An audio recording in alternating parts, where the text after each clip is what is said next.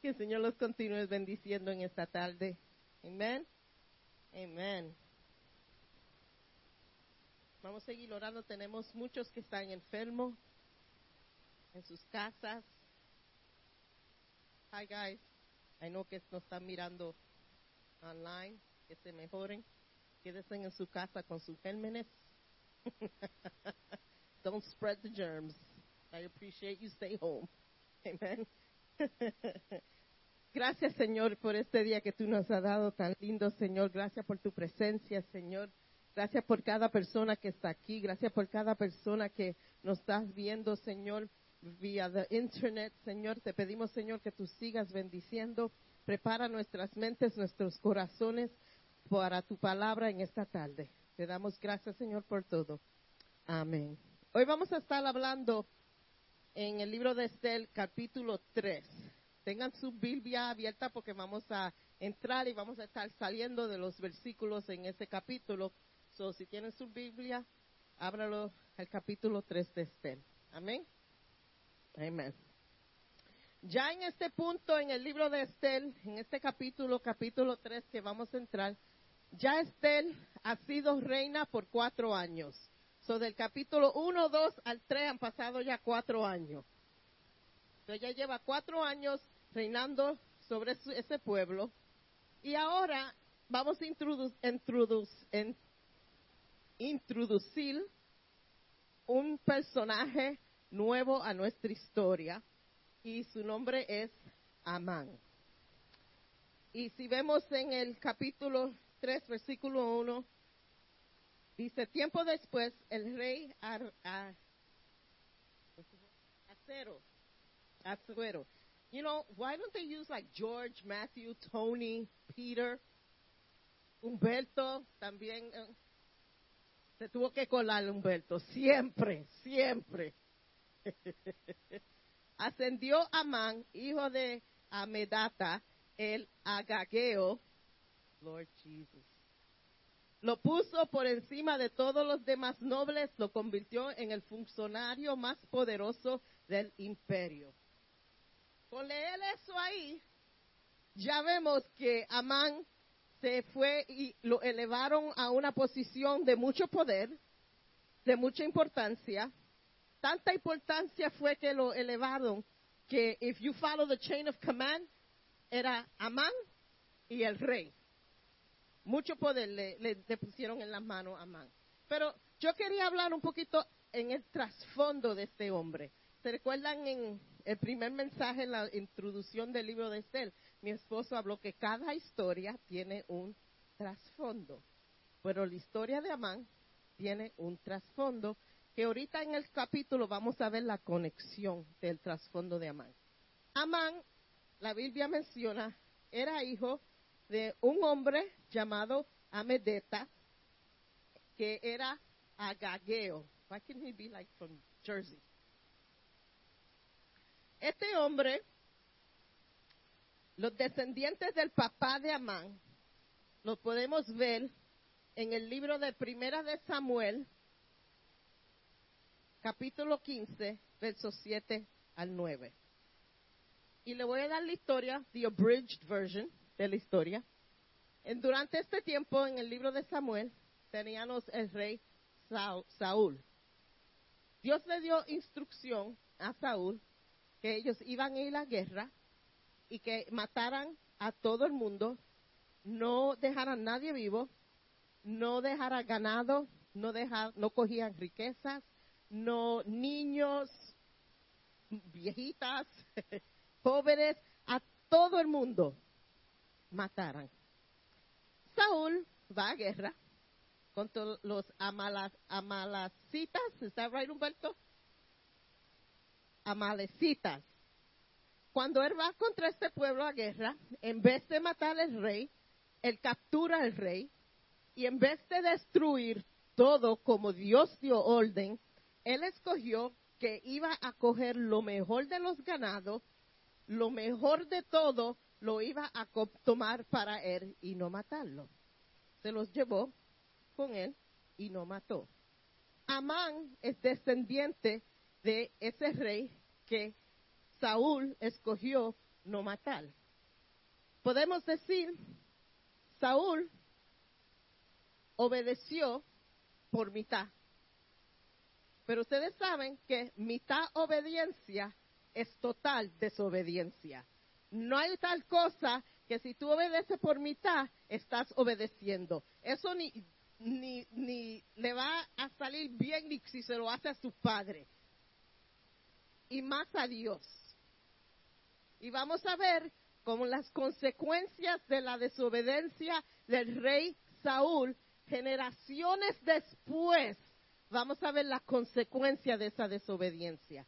Porque ahora entra a la escena en el libro de Estel un descendiente de la desobediencia de Saúl. Amén.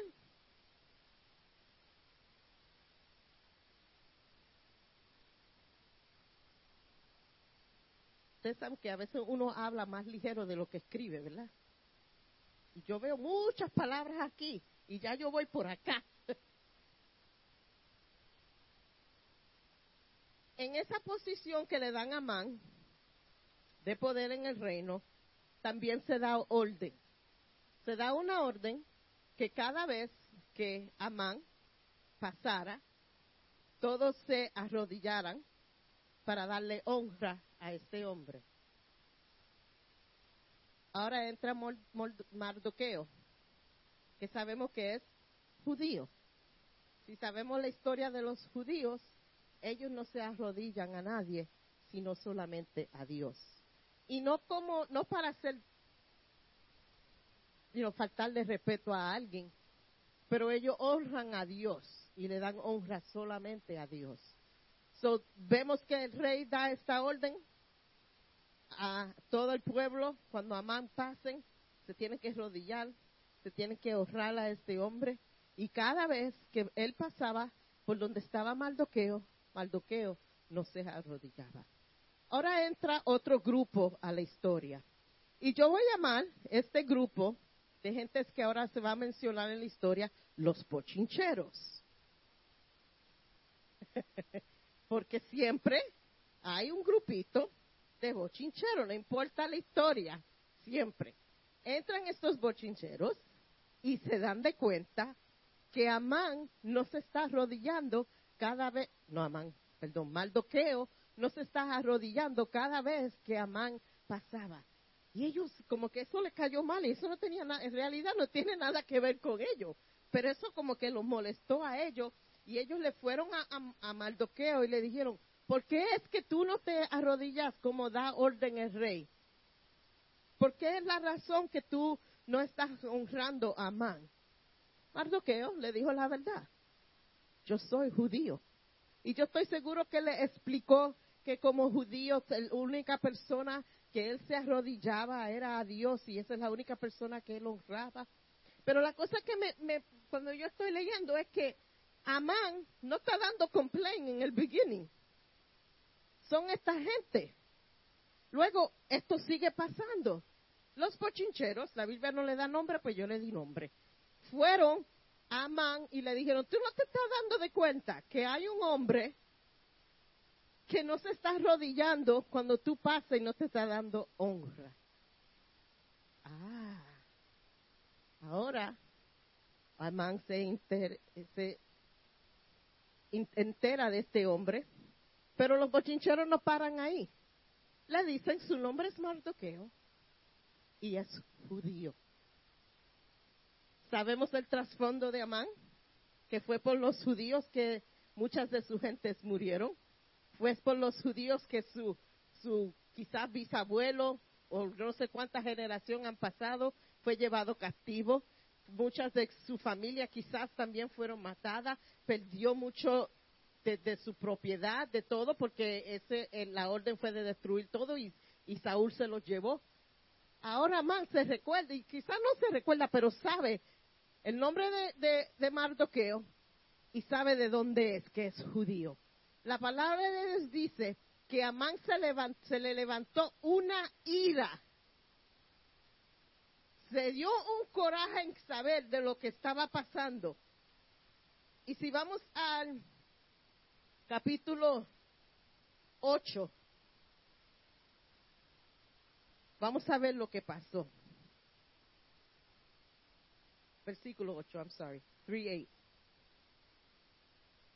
Luego Amán se acercó. Let me go back to 7. Let's go back to 5. yeah. Cuando Amán vio que Mardoqueo no se inclinaba ante él, ni rendía homenaje, se llenó de, de ira, como le había entrado de la, na- como se había enterado de la nacionalidad de Mardoqueo. 7. Así que en el mes de abril, durante el año 12 del reinado del rey, él hace un plan y va donde el rey y escribe un- una carta, un decreto, y dice en esa carta que le está presentando al rey, por causa de lo que hizo Mardoqueo, le dice al rey, hay un pueblo. Él sabía que, y a mí me enteró que él no dice que eran los judíos. Él le dice al rey, hay un pueblo que no está haciendo, these are my own words, I'm paraphrasing, que no está haciendo lo- las órdenes que tú has dicho, que tienen sus leyes propias, sus costumbres propias, y están aquí en tu reino, y no están haciendo lo que deben hacer. Y yo, de, yo, por mi parte, digo que yo voy a dar cierta cantidad de dinero, vamos a destruir este pueblo, vamos a salir de ello, que esto no, okay, paraphrasing, que esta falta de respeto no se puede tolerar. Y le dice al rey, vamos a hacer esta carta y yo voy a ofrecer de mi, de mi dinero 70%, esto es lo, que, lo equivalente de lo que él le dijo al rey. Él le dijo al rey, de mi dinero yo voy a poner, sort of like a, bounty, and I'm going to put it out of my money. Y le dice al rey, si leemos en, el capítulo 7, así que en el mes de abril, durante el año 12, el de reinado del rey, escucharon el plan y suertes de presencia de Amán. Las suertes y llamaban, I don't want to read that, let me move forward. A fin de determinar cuál era el mejor día y mes para llevar a cabo el plan, se escogió el día 7 de marzo, casi un año después. Él escribe esta carta en abril. El plan no se va a llevar a cabo hasta un año después, en marzo. That's a whole year. El día en que esa carta fue escrita es un día muy importante en los judíos, para los judíos. Si vemos en el calendario de los judíos, ese mes de abril, cuando él, se fue donde el rey y empezaron a escribir esa carta, ese mes de abril, en ese día, era el día antes de Pascua, cuando se mataba el cordero perfecto para la protección de, los judíos cuando estaban en Egipto. Se recuerda que mataron un cordero, tenían que poner la sangre en, la puerta para que no el, ángel de la muerte pasara. Ese era el día antes, cuando escribieron esa carta, de esa fiesta. Dios había prometido a los judíos que lo iba a proteger. Y esa protección estaba bajo y esa amenaza a los judíos también está bajo la protección de Dios. Y vamos a ver cómo Dios, quizás no hoy, pero cómo Dios obra en la protección.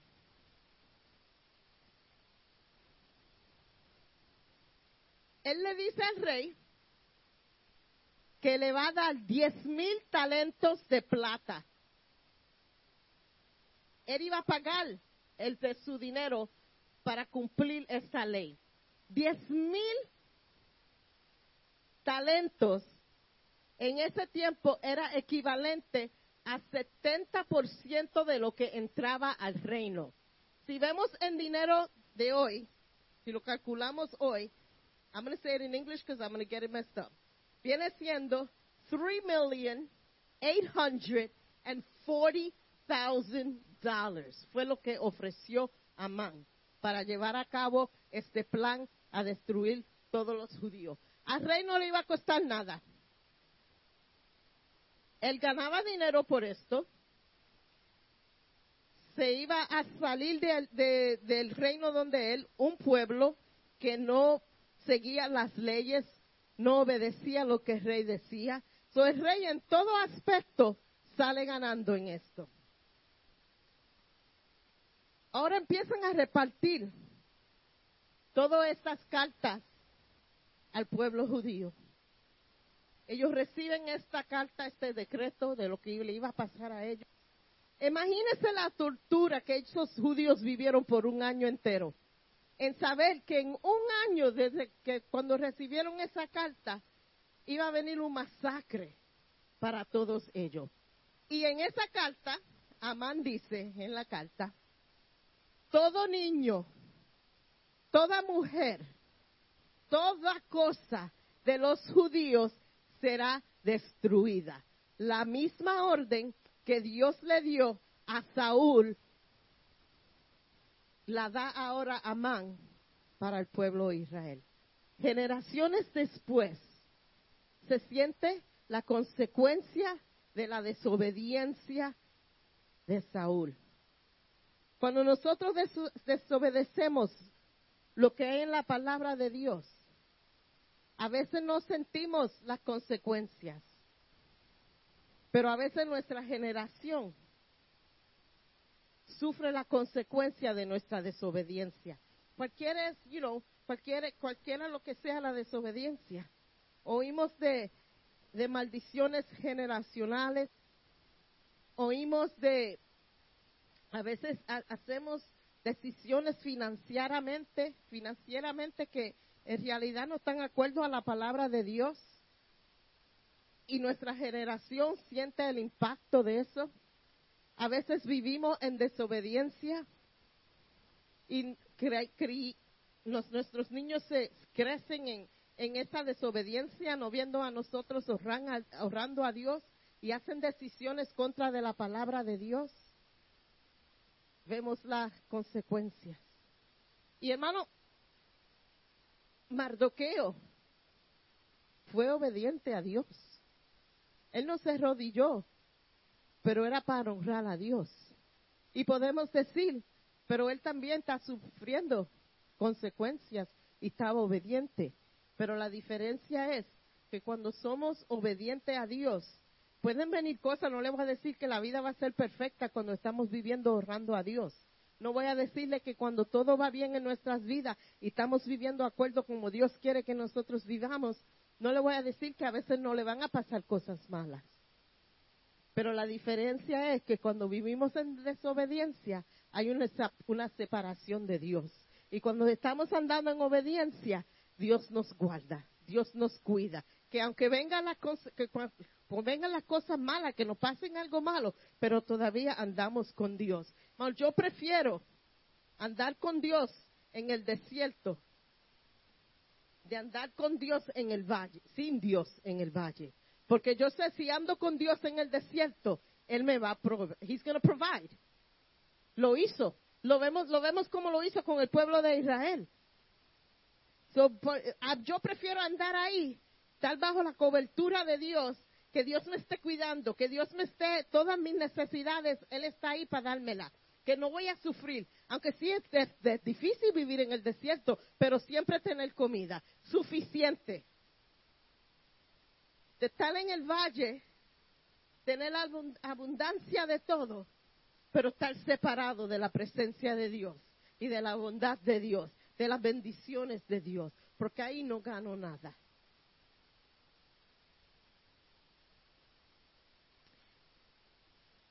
Y vamos a ver, quiero desviarme un poco, porque quiero hablar un poco de la desobediencia en nuestras vidas. Quiero hablar de cómo, qué es lo que trae la desobediencia en nuestras vidas. Porque eh, estamos viviendo en un tiempo que yo creo que a veces nos olvidamos de las consecuencias de, de- hacer cosas que no le agradan a Dios. Porque en realidad se ve, no, yo estoy bien, yo estoy haciendo esto y estoy bien. Y nos olvidamos, yo creo que, aunque estemos bien, no estamos honrando a Dios. Aunque estamos nos creemos que estamos viviendo una vida y we get away with things. Todavía estamos afuera de Dios, estamos afuera de su cuidado. Y cuando vivimos de esa forma, que vivimos en desobediencia, entra confusión en nuestras vidas. Cuestionamos nuestras decisiones y cuando hacemos decisiones fuera de su voluntad, vemos y estamos en un estado de confusión. Cuando desobedecemos a Dios, hay conflicto. El Espíritu Santo está ahí para, para que nosotros podamos hacer decisiones bajo de la voluntad de Dios, para ayudarnos. Cuando salimos afuera de esa cobertura y hay conflicto, nos sentimos incómodos. A veces hasta nos sentimos solos.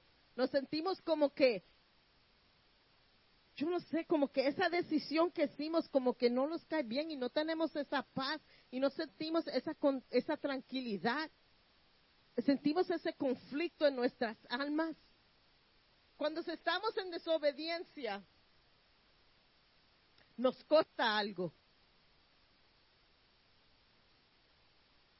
Puede ser la alegría, puede ser la paz, puede ser nuestra salud.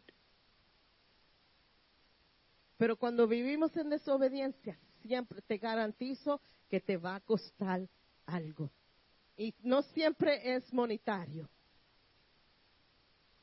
Te puede costar tu paz. Yo, yo me recuerdo hacer una decisión muchos años atrás que yo sabía que estaba fuera de la voluntad de Dios, pero en el momento parecía que eso me iba a beneficiar mi vida. Y quizás en, en alguna vez pensé fue de beneficio, pero perdí paz. Pero yo sabía que esa decisión fue contra la voluntad de Dios para mi vida. Y aunque recibí bendición de la decisión, no recibí paz. No recibí, yo sabía que no, no estaba en la voluntad de Dios. No me, no me benefició mi espíritu, no benefició mi alma, no benefició mi andar con Dios. No fue una decisión que, que que me ayudó en mi andar espiritual. Y fue, el costo fue que yo sentí como que en vez de coger dos pasos para adelante, sentí que cogí dos pasos para atrás. Y materialmente se sentía como que eso era la decisión correcta. Pero a veces lo que se siente que es correcto, la decisión correcta, no es la decisión correcta para tu vida espiritual. Porque no podemos estar en, en en desobediencia alante de Dios y esperar que Dios nos bendiga. No podemos hacer una decisión y después llamar lo que está pasando bendición, porque Dios no bendice la desobediencia. Un otro costo, otro afecto, otro resultado de la, de la desobediencia es pérdida. A veces es pérdida emocional, y a veces pérdida financiera. Otra lección también que mi esposo y yo hemos aprendido en el pasado y volvemos a aprender recientemente. ustedes saben que no dar diezmo es desobediencia a Dios. Aquí nunca se predica de eso. Pero ustedes saben que es una orden de Dios. Ustedes saben que no dar afecta las bendiciones financieras. Los otros días yo estaba comentando a mi esposo y le digo, tú no te das de cuenta que cuando no diezmamos por cualquier razón, el dinero no nos da. Cuando diezmamos, sentimos la bendición que estamos gastando más y tenemos más dinero de cheque en cheque. Resultados de desobediencia hay pérdida, hay un costo. Resultados de desobediencia. hay remordimiento.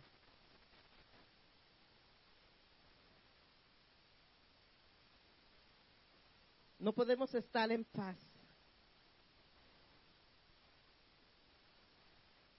Dios siempre quiere que nosotros nos alineemos, y yo lo ha dicho aquí tantas veces, que nos alineemos a la voluntad de Él para nuestro beneficio. Cuando estamos andando por donde Dios quiere que andemos, somos bendecidos. Podemos vivir en paz. Cuando no andamos por donde Dios está, por donde Dios nos está moviendo, donde Dios nos quiere dirigir, estamos en desobediencia. There's no middle ground.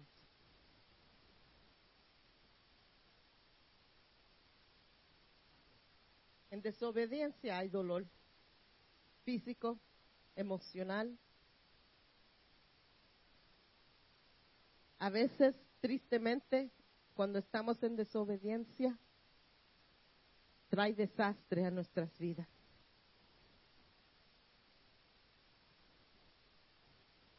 Fuera de la voluntad de Dios no hay bendición. A mí no me importa cómo se vea, no hay bendición de Dios. Cuando andamos en desobediencia, hay disciplina para nosotros. Si no escuchamos o obedecemos a Dios, Él nos disciplina. Su meta es que nosotros aprendamos a confiar en Él con todo nuestro corazón.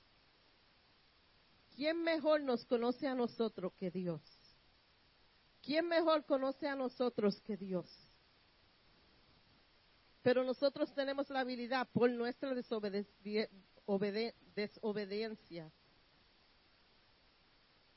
del Señor decir, te quiero bendecir, ¿para quién? No te puedo bendecir. Quiero bendecir tu generación en generación. Pero tú estás, you building something que no va a pasar. Empieza a alinear todo. Y Dios bendice. No vamos a ser como Saúl, que él escogió obedecer a Dios la mitad. Pero Dios, espérate. Tú quieres decir que yo vote todo esto, que yo destruya todo esto, todo esto lo que yo veo, tanta riqueza, tantas cosas buenas que podemos beneficiar de ellas mi reino pueda beneficiar. Esta gente, estos hombres fuertes, tú quieres que los destruya todo. Ellos pueden ayudar. Todo este dinero, podemos hacer cosas grandes. A lo mejor tú te equivocaste, Dios. Tú no querías, tú no quisiste decir eso. Tú te equivocaste. Y se, se suena como locura. Pero hacemos lo mismo en nuestras vidas. Dios nos dice, no haga eso. Espérate, espérate, Dios. Tú quieres decir que yo no debo de ir a este sitio pero yo puedo ser un testimonio ahí. O yo puedo hacer esto. ¿Tú estás seguro, Señor? Porque yo creo que yo puedo ser de beneficio ahí. Yo puedo ser de bendición. Y Dios dice, ah, I don't want you there. O, o Dios nos dice algo. y nosotros le decimos a Dios, I know better, yo sé mejor. Y quizás no decimos la palabra, porque se, se suena like, pero nuestras acciones lo dice.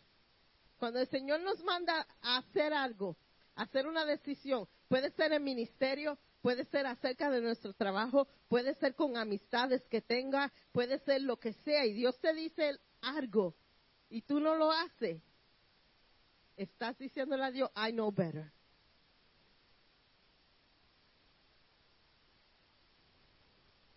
Porque Dios ve más de lo ahora. Dios ve más de lo que tú puedes ver, de lo que tú puedes saber. Él sabe de qué beneficio es algo para tu vida. Cuando Él manda decir algo es porque Él sabe el beneficio para tu vida. Y Él quiere lo mejor para ti. Y no quiere mitad obediencia, porque Dios no pide mitad obediencia. Él quiere ciento por ciento de quién tú eres, de todo lo que tú eres, para Él después decir, ahora abro el cielo, abro el cielo y, te traigo bendición. Pero es en todo. Nosotros escogemos dónde vamos a obedecer a Dios. voy a obedecer a Dios aquí, pero aquí espérate. Quizá un chin chin. Voy a obedecer a Dios ahí. Y nos, nos rendimos totalmente a lo que Dios quiere para nosotros. Hay cosas a veces en nuestras vidas que tenemos que sacar de nuestras vidas porque no le honran a Dios. Yo le pido al Señor, cuando yo empecé a, estudiar esta historia, yo le pedí al Señor, Señor, ayúdame a ser obediente para que afecte mi generación en lo positivo. Ayúdame a hacer decisiones que no afecten negativamente la generación de nosotros. Yo quiero obedecerte totalmente. Yo quiero honrarte. Aunque otros me miren y digan, ¿por qué tú no haces esto? Pero es que tú debes hacer esto. Que vengan en la historia los bochincheros en mi vida y me digan, ¿por qué tú no haces esto? ¿Por qué tú no haces eso? Y que yo pueda decir, yo no lo hago porque quiero honrar a Dios. Porque, y no, que no me dé vergüenza decir que yo no estoy haciendo esto porque yo quiero honrar a Dios. Yo no quiero ir ahí porque eso no honra a Dios. Yo no quiero caminar, yo no quiero usar eso porque eso no, eso yo tengo que honrar a Dios. Y eso así es que yo quiero que mi vida sea. Que no me dé vergüenza, a, a Maldoqueo no le dio vergüenza a decirle a esta gente, no, yo no me voy a arrodillar cuando Amán pasa porque me cae mal. Él le dijo, yo no me voy a arrodillar porque yo voy a honrar a Dios. Que tengamos esos boldness, que no, no, nos, no nos dé miedo a ser obediente a lo que Dios nos pide hacer en nuestras vidas. Y en esta tarde yo le pido a todos ustedes que examinen su vida. Si hay algo en su vida, en un lugar, en un sitio, en una, una forma de cómo tú vives que es no está en obediencia con Dios o no alinea con Dios, que lo, se lo entregue a Dios totalmente hoy en tu vida. Si hay algo, si hay sitios donde tú vas que tú sabes que Dios no quiere que tú estés ahí. Si hay amistades que tú tienes que tú sabes que no son de beneficio a tu vida espiritual. Si hay algo en tu vida que tiene que cambiar, porque tú sabes que eso es ser desobediente a Dios. Yo quiero que se lo rinde a Dios totalmente en esta tarde. Queremos que toda nuestra vida se alinee con Dios. Queremos afectar nuestra vida nuestras generaciones enseñándole cómo honrar a Dios. Que todo lo que hablemos, que todo lo que hagamos honre a Dios.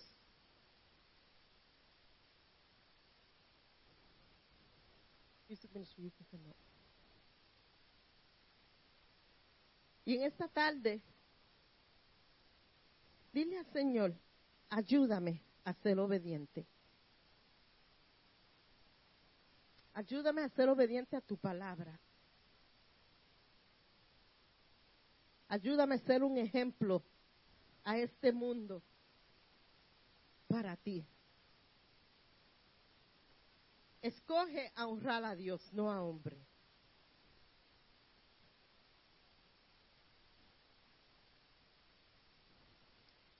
Aleluya. Señor, examina nuestros corazones, Señor. Señor, te pedimos, Señor, que tú empieces a traernos a memoria, Señor, lo que no te agrada en nuestras vidas. Señor, si estamos viviendo afuera de tu voluntad, Padre, si estamos andando en desobediencia a ti, Padre, te pedimos que nos perdone. Te pedimos, Señor, que nos ayude a vivir una vida recta ante ti, Señor. Que le enseñemos a nuestros hijos, Señor, a vivir honrándote a ti, Señor. Que impacte la vida de ellos, Señor. Padre, te pedimos que tú empieces a, limpiar nuestra alma, nuestro ser, nuestras mentes, Señor. Te pedimos, Padre, que tú nos ayudes. Que sea tu voluntad en nuestra vida, Señor. Que no vivamos con los conceptos del mundo y con lo que el mundo dice que es correcto, pero que nos rindamos a ti, Padre, y vivamos una vida acuerdo a tu palabra. Siendo obediente, Señor, a tu palabra, siendo obediente a tu voz. Que no cancelemos tu voz en nuestras vidas. Que cuando tú hables, Señor, que andemos en obediencia. Que cuando tú nos hables, Señor, arreglemos, Señor, lo que está mal. Oh Señor, te pedimos, Señor, guíanos, Padre. Ayúdanos a ser fiel con nuestro talento, nuestras finanzas, nuestra vida, nuestras emociones. Muévete, Señor, en nuestras vidas. No somos perfectos. Vamos a caer, vamos a cometer errores. Pero nunca queremos estar sin ti, Padre.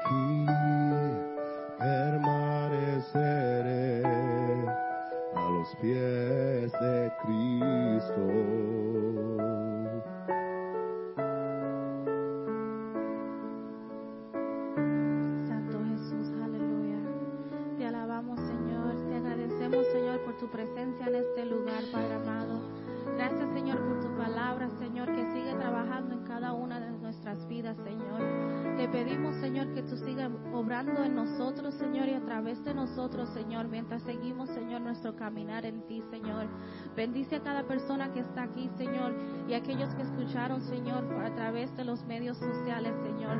Te bendecimos, te agradecemos, Señor, y nos rendimos siempre, Señor, a ti. En el nombre de Jesús.